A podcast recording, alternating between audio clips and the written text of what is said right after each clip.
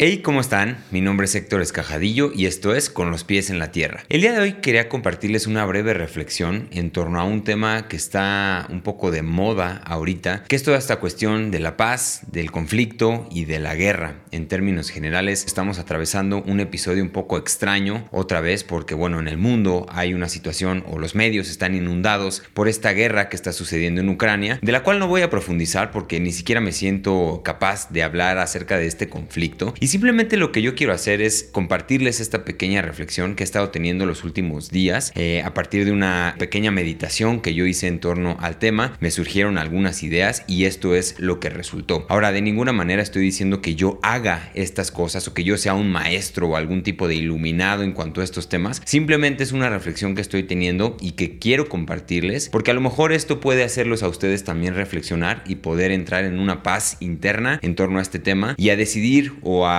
definir un plan de acción que pueda llevarnos a salir de esta situación incómoda que todos estamos atravesando, porque al final todos somos humanidad, todos somos esta especie y de alguna manera si la humanidad fuera una persona, pues esto es algo que estamos todos experimentando. Ahora, quiero aclarar otra vez que esto no es de ninguna manera tampoco un aprovechamiento mío acerca de este tema y ni siquiera voy a hablar del conflicto en particular que está sucediendo en Ucrania, porque de alguna manera, por ejemplo, en México estamos atravesando una guerra contra el narco o esta institución que quién sabe quién es, quién sabe quién es el enemigo, quién sabe por qué se está peleando esta guerra, pero lo que sí sabemos es que hay muchos muertos y hay muchas personas que están sufriendo las consecuencias de esta guerra que lleva más de 12 años sucediendo. Entonces, de alguna manera esto de la guerra no es nuevo tampoco para nosotros en México y es impresionante cómo la gente de repente cuando vemos que otro país está bajo ataque, ahí sí saltamos, pero cuando se trata de nuestros propios problemas o nuestros propios conflictos, ahí nos hacemos un poquito de la vista gorda.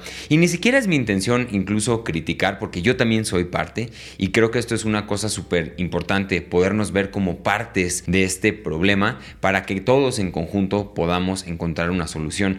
Y esto quiero aclarar que viene de una reflexión que hice en torno a esta frase de Thich Nhat Hanh, que no sé si así se dice o cómo se diga, pero es este budista eh, vietnamita, que habla de que las raíces de la guerra están en cómo vivimos nosotros nuestro día a día, en cómo fomentamos nuestras industrias, en cómo consumimos, en cómo producimos eh, todo aquello que se consume, ahí están las raíces de la guerra. Entonces, por más de que nosotros nos queramos aislar de esta cuestión del conflicto o la guerra, hay que entender de inicio que todos somos parte y todos tenemos una función dentro de esto que está sucediendo. Ahora, como les digo, no piensen solamente en esta guerra o ya sea la guerra de Ucrania, ya sea la guerra que vivimos aquí, la guerra contra el narco. Piensen más local, la guerra que estamos librando todos con nuestro propio ser, con nuestras familias, con nuestras comunidades. Y ni siquiera quiero hablar de guerra, porque la guerra ya es un conflicto, digamos, muy escalado, muy elevado. Pero si me remito a esta palabra conflicto, la verdad es que todos enfrentamos este conflicto y eso es lo que verdaderamente quiero yo atacar y reflexionar. Porque a fin de cuentas esto que está sucediendo en el mundo es una especie de maestro que nos viene a enseñar muchas cosas. Obviamente a la gente que está en Ucrania y está viviendo estas situaciones, o aquí mismo en México, la gente que está, digamos, en el extremo de la batalla, la gente que está realmente sufriendo, que está perdiendo vidas, que está perdiendo hermanos, familiares. Ellos son los que quizá están sufriendo más esto, pero indirectamente nosotros también podemos aprender algo de esta situación. Y eso es lo que quiero hacer, invitarlos a ustedes a reflexionar en torno a este tema, a no sentirnos tan aislados y poder llegar a conclusiones filosóficas o del tipo que ustedes quieran para poder eh, salir adelante de este tema. Porque de alguna manera es fácil pensar que si lo ignoramos no existe. Si yo no lo veo o no estoy eh, atento a las noticias y no me entero del problema que existe, no pasa. Y no es así. La realidad es que las cosas están pasando, las queramos ver o no las queramos ver. Entonces esa es la invitación. Ahora, quiero aclarar también que desde mi punto de vista el conflicto es de cierta forma necesario. Si bien la paz es a lo que todos aspiramos y es este camino en el que todos queremos caminar, el conflicto es de alguna manera necesario porque este conflicto a fin de cuentas crea las fricciones que nos ayudan a cristalizar y de, de cierta manera nos ayudan a crecer, a evolucionar y avanzar en esta cadena evolutiva en la que nos estamos encontrando. Entonces, de ninguna manera también creo que el conflicto sea algo que debamos evitar. Lo que sí quiero también dejar claro es que no estoy justificando de ninguna manera la guerra, simplemente el conflicto tiene diferentes niveles y uno de estos niveles de conflicto, ya el, el, nivel más alto de este conflicto, pues obviamente es la guerra, ¿no? La agresión en donde hay gente que muere y a partir del uso de la fuerza nos ponemos de acuerdo. Eso es el nivel más alto de conflicto. Lo ideal es, como esta frase, no me acuerdo quién la dijo, que la primera muestra de civilización fue cuando un conflicto se resolvió con insultos, que podríamos pensar que también los insultos no son algo a lo que queramos acceder, pero de un insulto a un asesinato, pues obviamente sale sobrando la explicación. Entonces, la idea es poder descalar este conflicto y que podamos entendernos hablando, exponiendo nuestros puntos de vista, aunque obviamente esto pues a veces es, es difícil, ¿no? Entonces, lo que sí podemos hacer es poder proponer el tipo de conflicto que queremos enfrentar, porque les repito, de alguna manera el conflicto es necesario. La misma paz es gracias al conflicto. La ausencia de paz es el conflicto y por lo tanto estos dos mundos son necesarios. Lo interesante aquí es cómo estamos enfrentando este conflicto y qué estamos haciendo como partícipes de esta situación global que estamos enfrentando. Ahora, como les dije, a la paz no se le llega con la ignorancia o con la indiferencia. Incluso pienso que la opción saludable ante todas estas situaciones que estamos enfrentando como especie es la frustración. Lo más saludable es sentirnos en este momento frustrados y lo menos saludable es quizás ser indiferentes ante esto, pensando que como está tan lejos esto a mí no me afecta, que yo qué tengo que ver con eso, que yo cómo voy a resolver eso. Pues sí, probablemente tú no vas a resolver la guerra en Ucrania, menos en nuestros países latinoamericanos, no tenemos absolutamente nada que ver con eso y probablemente ni siquiera estamos entendiendo de qué va el problema. Pero lo que sí podemos hacer, quizá, es por lo menos enterarnos, poder entender las dos partes, por qué existe este conflicto y desde ahí creo que vamos a estar un poquito más cerca de encontrar una solución a todo esto.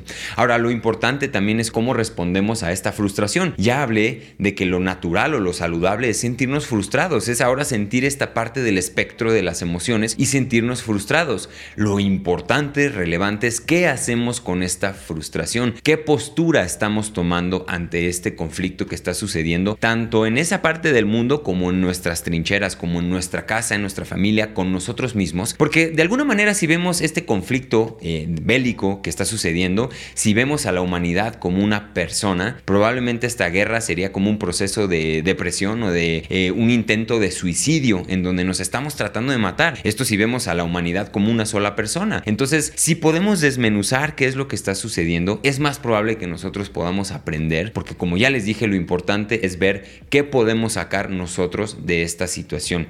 Ahora, quiero aclarar también que pienso que no existen soluciones fáciles. Evidentemente esto puede plantear como una solución muy simple de que yo hago el cambio en mi vida y así ya las cosas van a cambiar. Evidentemente no, evidentemente hay muchas cosas que tenemos que hacer. Pero aquí lo relevante es poder trazar este primer paso. Si vemos el fin de este conflicto, probablemente nos abrumemos y digamos, rayos, no, no sé qué hacer con esto, no sabría cómo poder enfrentar. Pero lo que sí podemos trazar o podemos visualizar es este primer paso. Y esto ante cualquier conflicto, les repito, no estoy hablando de la guerra de Ucrania, estoy hablando acerca del conflicto que todos enfrentamos, tanto con nuestras personas, con nuestras familias, con nuestra sociedad. Entonces, para poder resolver esto, primero es entendernos como parte del problema. ¿De qué manera estoy yo contribuyendo a este problema? No se trata de ser yo soy parte de los buenos, ellos son los malos y vamos a continuar con este conflicto. Es todos estamos fomentando este conflicto de alguna u otra manera. Como dijo Thich Han, las raíces de la guerra y del conflicto están en cómo vivimos nosotros nuestras vidas, cómo fomentamos nuestras industrias. Ahí está el conflicto. Entonces, de alguna manera, si nosotros primero nos hacemos parte, desde ahí es más fácil poder trazar este primer paso que nos acerque a encontrar la solución. Ahora, lo interesante aquí es que si estamos hablando de paz, pues alguien que no está en paz no puede crear la paz. Yo no te puedo dar dinero que no tengo. Si yo no tengo felicidad, ¿cómo puedo hacer a otros felices? Y de ahí es la importancia de entrar cada uno en un camino de la paz, de poder dialogar con la paz. Y dialogar con la paz es dialogar con el conflicto. Y entrar en esta dicotomía y en esta reflexión continua acerca de estos temas nos puede acercar a ser seres que vibren más en esta frecuencia de la paz. Y yo no estoy diciendo que yo vibre en ella, simplemente esto es una pequeña reflexión que les quiero compartir y que quizá pueda hacerlos también a ustedes reflexionar en torno a este tema. Ahora, para terminar esta pequeña reflexión, quiero dar algunas ideas de cómo podemos también avanzar en esta búsqueda de la paz, tanto con nosotros mismos como con el exterior. Y y para empezar, quiero hablar de una palabra bien importante en todo esto que es la empatía. De nada sirve decir ellos son los malos y nosotros somos los buenos.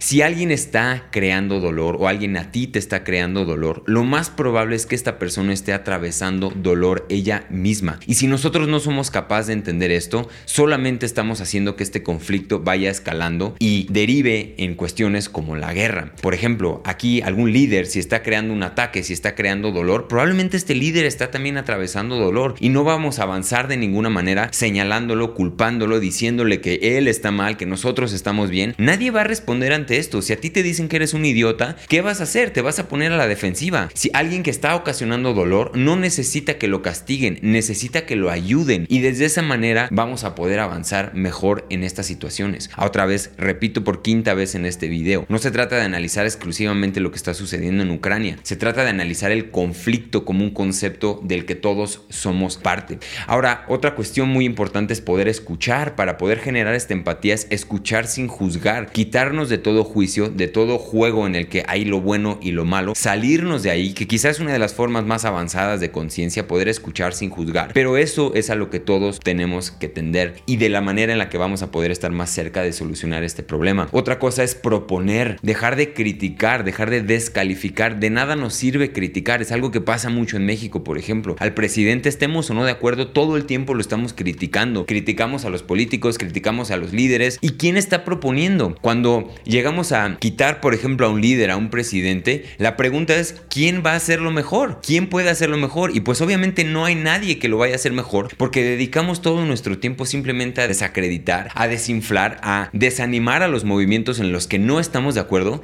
Pero ¿qué pasa con nosotros? ¿A qué nos estamos sumando? ¿A qué nos estamos agregando? ¿De qué forma estamos construyendo? ¿Cómo estamos señalizando las cosas que se están haciendo bien? ¿Nadie está haciendo acaso las cosas bien? Porque entonces de esa manera, pues sí, obviamente no nos podemos sumar a nada. Y si creemos que nadie está haciendo las cosas bien, pues empecemos a hacer ejemplos, empecemos a hacer las cosas bien y a unirnos a lo que la gente considera como importante y empezar a unirnos a estos movimientos en lugar de destruir. De nada sirve la destrucción. La crítica es muy valiosa y es muy importante, pero cuando hacemos eso el fin de nuestras vidas, entonces nuestra vida no está sirviendo para absolutamente nada porque no estamos creando y alguien tiene que crear, alguien tiene que proponer, alguien tiene que darnos una opción y a eso es a lo que hay que sumarnos. De nada sirve desacreditar, de nada sirve pensar tú eres el malo, yo soy el bueno. Así que de esta forma también podemos entender un poco más y acercarnos a esta paz individual, involucrándonos también en las decisiones de nuestra sociedad, porque de nada sirve que yo esté en paz y yo esté en paz aquí en mi cuarto y no haga absolutamente nada. Lo que tengo que hacer o la responsabilidad que tengo ya que me di cuenta de estas cosas es salir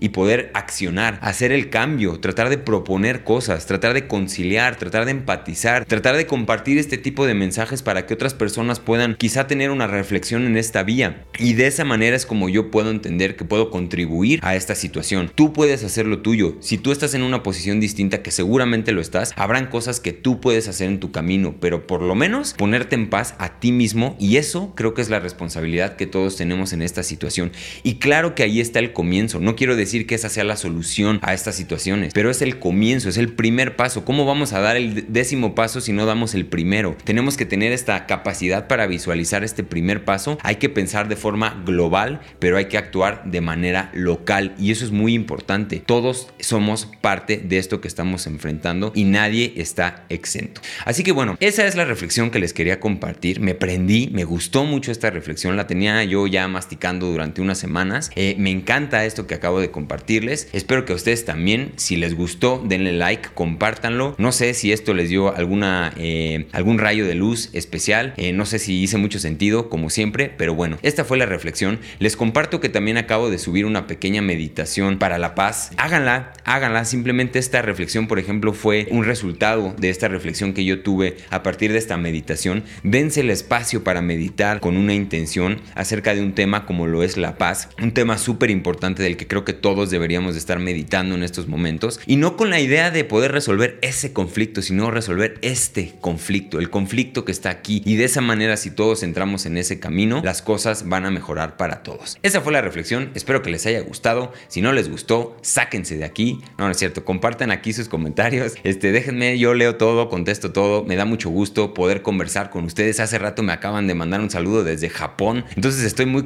con este proyecto.